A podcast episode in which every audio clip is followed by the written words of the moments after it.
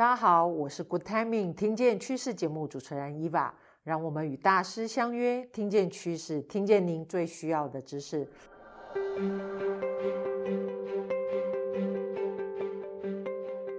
首先感谢大家的支持，我们来到了第二季喽。呃，也再次提醒大家，我们的 Podcast 是每月的十、二十、三十日上架。我们的最新节目，也欢迎大家准时上线收听。那在今天的节目开始之前，有几个讯息跟大家分享。第一个部分是我们在第二季，我们它有主要的几个活动。第一个是我们五月十一号有我们的英赛的远距领导力讲座。欢迎大家上线报名，然后五月十八号有我们 Inside for Coaching 的实体体验课程，那相关详细的报名细节也欢迎大家点击下方的链接。那接下来呢，我们还有我们最新上架的线上课程有三门，那如果大家有兴趣，也欢迎点击，包含余怀瑾仙女老师的有故事的领导课程。还有倪瑾老师商务谈判力，最后大家最熟悉的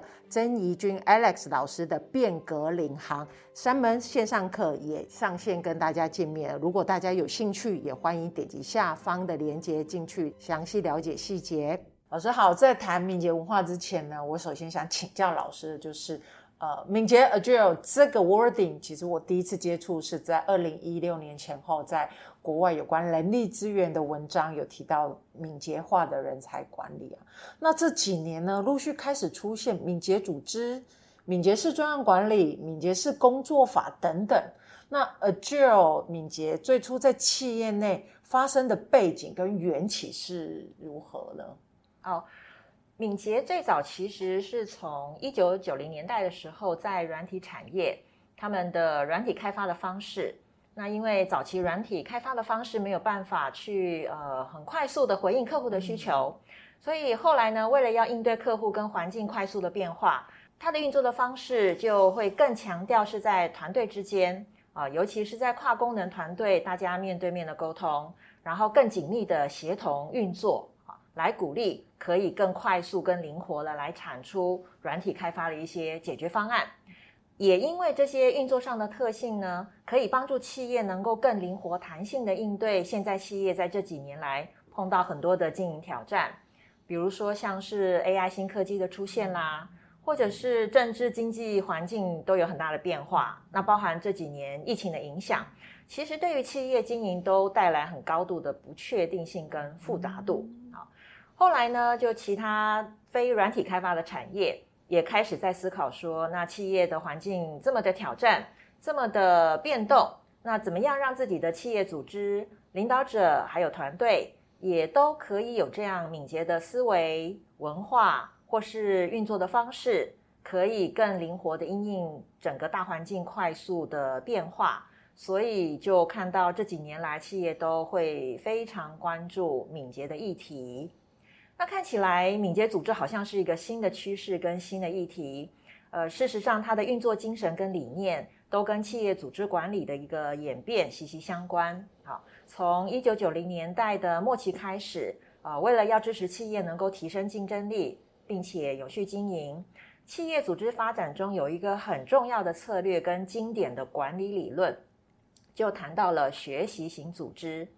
就是希望原来企业是一个。都是透过制度啊、规范啊、流程啊，整个堆叠架构起来硬邦邦的硬体，企业也能够具备学习的能力、弹性、创新力，才能够随着外在环境的变化，灵活弹性的调整。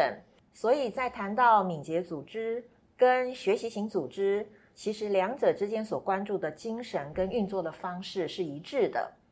所以，当我们在谈到敏捷组织的时候，就不能够只停留在敏捷的流程、手法、工具，而是要进行一个全面性的考量。我们可以从企业的文化、领导者带领团队的方式，还有所有人的思维，是不是能够随着外在的环境变化，能够灵活适当的调整因应，这才是敏捷真正的精神跟意涵。所以，谈到敏捷，绝对不是只有快快快，那可能呢，我们只是凭借过去的经验跟惯性，来面对不确定性的现在。那不仅是瞎忙，更有可能是让企业陷入风险之中。所以，环境变化的越快，我们更是要稳定自己的心思，有更高的觉察能力、敏锐的思考能力，才能知道在迷雾当中要怎么往前进行。哦，原来敏捷这个 wording 是跨界借用，从我们软体业这边来借过来用的。对，那从老师的分享里面，我们也可以知道。敏捷真正含义不只是快快快，更重要是，哎，我们要怎么样灵活弹性的调整去回应外在的环境？那想进一步请教老师，那企业可以从哪些面向来建构自己的灵活弹性度呢？如果在企业当中要谈到敏捷组织的话呢，我们可以从两个层面来看。呃，第一个层面是从组织的结构与制度，通常敏捷组织会是一个比较扁平的组织。也就是说，企业组织的层级结构不能太多。呃，什么叫层级结构呢？那各位，你可以看看你们公司的组织图。好，从第一线的员工到最高层的总经理，中间有几层？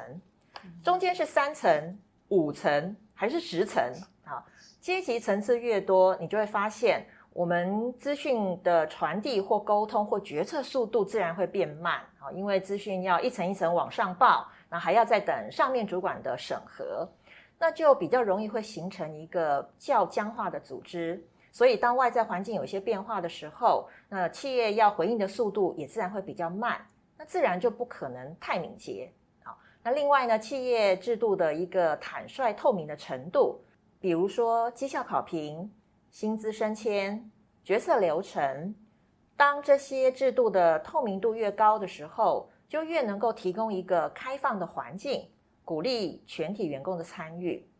如果员工对这些制度都不了解，也不认同，那就认为那都是公司的事情，跟我没有关系，那自然就不会有主动参与的意愿。所以，对很多任务的处理或是问题的处理，就会被动回应。那当然也不可能敏捷。所以，这就会谈到第二个更重要的层面：组织文化、团队氛围。人员是否能够符合敏捷组织的运作的节奏？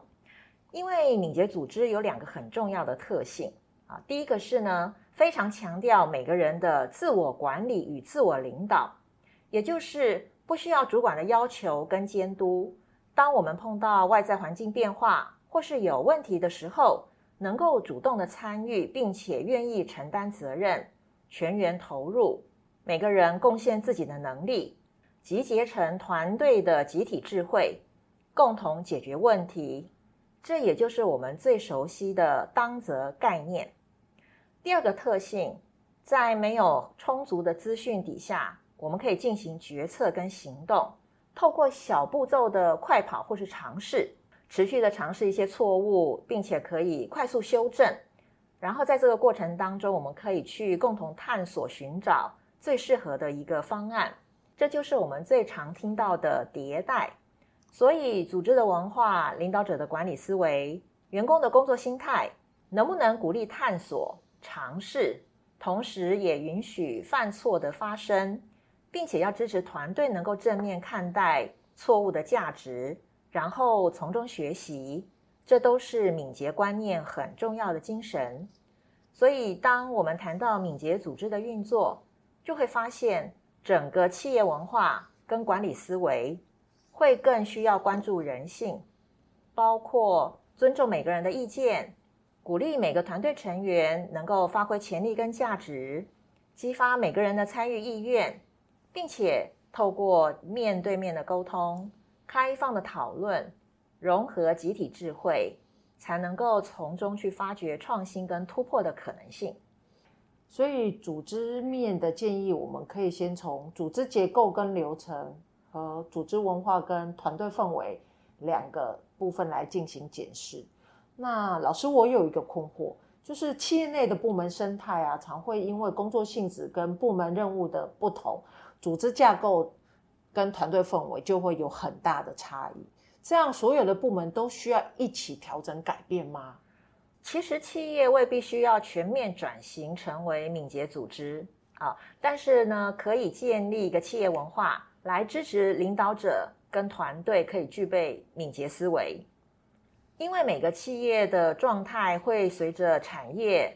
商业模式、企业的生命周期，都会有不同的经营策略，所以企业需要的竞争力都不一样。像有一些企业会强调是要结果导向的执行力，或者是精密分工的流程效率。像半导体的高科技产业，对良率就非常的要求。那有些企业强调只是创新成长，像 Netflix、迪士尼就很需要不断的推陈出新，才可以抓住消费者的注意力。所以这两类型的企业，它所需要的敏捷跟弹性程度也都不一样。所以呢，我们可以关注的是敏捷真正的精神与意涵，也就是企业文化、领导者的团队带领。能够让团队所有人都具备敏捷思维，并且建立一个开放沟通的环境跟氛围，尊重每个人的意见，鼓励每个人发挥潜力跟价值。那这样，当环境快速变化的时候，我们每个人都可以用更高的觉察能力、敏锐的思考能力，来灵活适当的因应外在环境的变化。这样的文化与氛围的塑造跟形成，团队的领导者就扮演了非常关键的角色。所以呢，我们也会多谈一谈，在团队的领导者要怎么样带领一个敏捷的团队。我们主管个人的思维要如何转化，才可以建立敏捷思维？